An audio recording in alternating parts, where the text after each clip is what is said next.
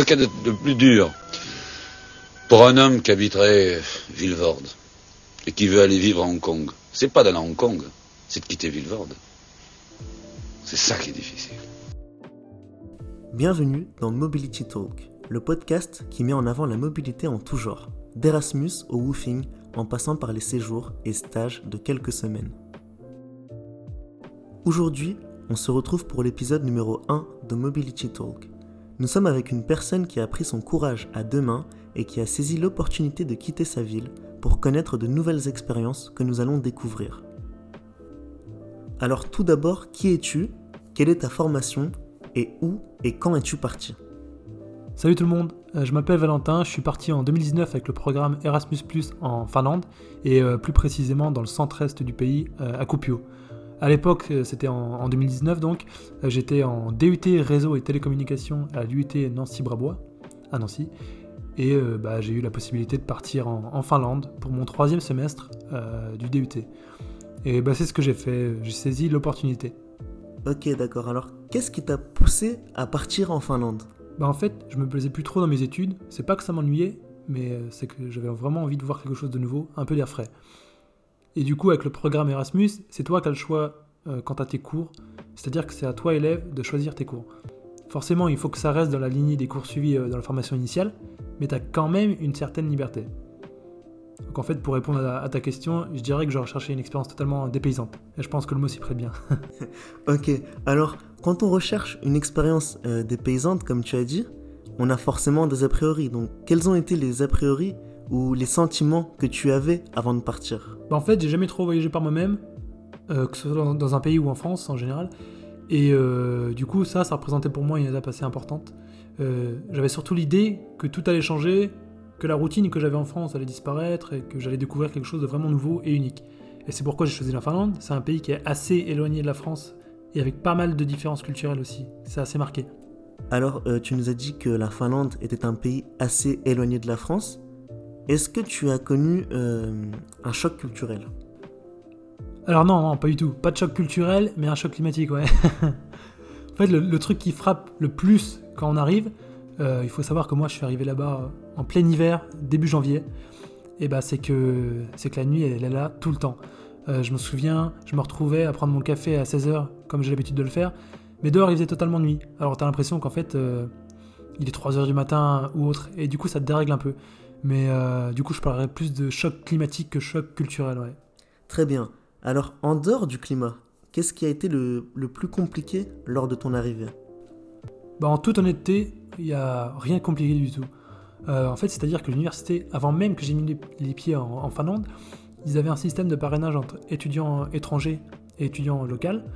Euh, donc j'avais une sorte de buddy, une marraine en tout cas, qui étudiait aussi à la même université que moi, et qui est venue me chercher en gare à mon arrivée, euh, qui a récupéré les clés de mon appartement parce que moi je pouvais pas les récupérer, je suis arrivé en, soirée, euh, et qui m'a même fait un petit tour euh, de la ville en me montrant les, commerces les moins chers ou, en tout cas les commerces où je pouvais trouver les, choses les plus importantes pour mon séjour.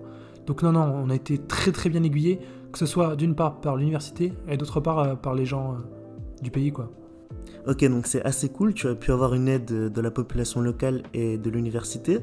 Mais euh, justement, quand tu étais sur place, est-ce que tu as pu rencontrer d'autres personnes, euh, donc d'autres Français?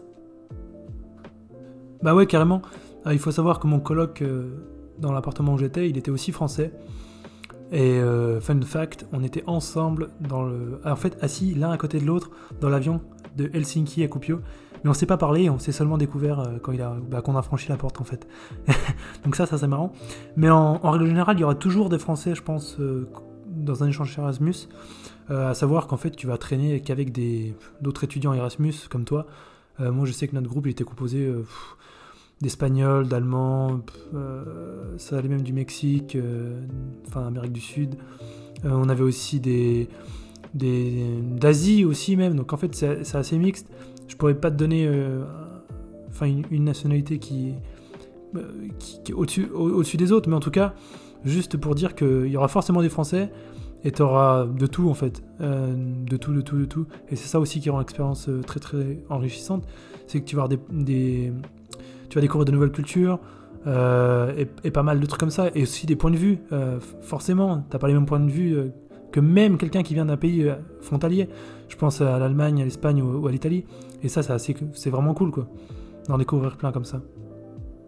Ok, très bien. Donc là, tu nous parlais justement du mélange culturel présent, etc. Mais globalement, comment as-tu vécu ton échange? Bah, J'ai très très bien vécu. Euh, à savoir qu'avant de partir, j'avais des réticences. Euh, euh, plus monétaire qu'autre chose. C'est-à-dire que je me disais, bah mince, c'est Erasmus, on va dans un pays. En plus, c'est la Finlande, c'est pas un pays qui est, gratuit, gratuit quoi. J'aurais pu choisir un, pays moins cher, entre guillemets. Mais il faut savoir qu'il y, a des aides Erasmus. Enfin, j'avais la bourse Erasmus. je suis étudiant sur critères sociaux, donc ça aussi, c'est intéressant de le mentionner, je pense. C'est-à-dire que t'as beau ne pas avoir les fonds suffisants, et bah, tu quand même une aide derrière. Enfin, je sais que tu peux avoir l'aide de la région dans laquelle tu es, tu peux avoir une aide de l'université, des crous, et du coup, euh, de la bourse, justement, Erasmus. Donc, ça, c'est vraiment tip top. Et puis, de toute façon, quand tu es étudiant, tu as une certaine euh, accommodation. Euh, on va pas te lâcher là-haut si t'as pas les fonds nécessaires. mais voilà, en fait, cette réticence au niveau budgétaire, elle était vite dissipée.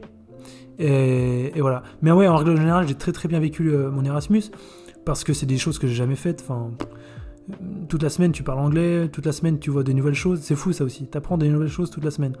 Euh, le système en Finlande scolaire n'est pas du tout le même qu'en France, ça aussi ça te fait ouvrir les yeux sur, euh, sur d'autres choses. Euh, tu relativises beaucoup aussi, hein. tu te poses pas mal de questions, tu fais bah merde, putain, c'est l'herbe le plus verte ailleurs, bon bah voilà. Mais ça t'apprend aussi à faire avec ce que t'as. je sais que moi là, le système français, bah, j'en ai un peu marre, mais c'est parce que voilà, j'ai vu que c'était mieux ailleurs. Mais ça a ses qualités comme ses défauts. Hein partout. Mais bref, en tout cas, ouais, euh, gros point positif, c'est une expérience que je risque pas d'oublier. Euh, et, voilà. Alors justement, une expérience que tu ne risques pas d'oublier, mais qu'est-ce que tu retiens de cette expérience? Qu'est-ce qu'elle t'a apporté?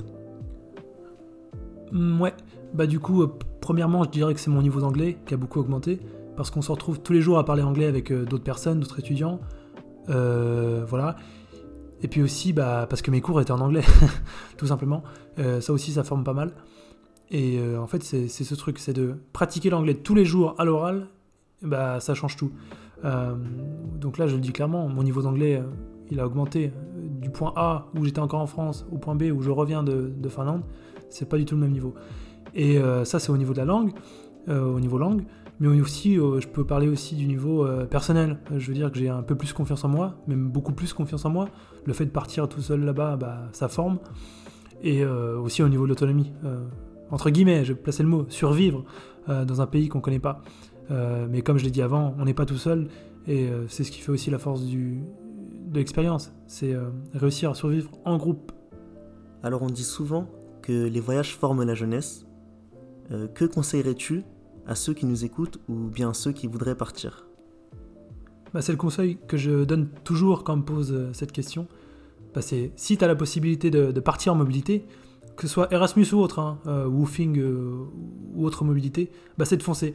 Parce que c'est une opportunité que tu n'auras peut-être pas une deuxième fois, et c'est surtout une opportunité qui va te faire découvrir d'autres cultures.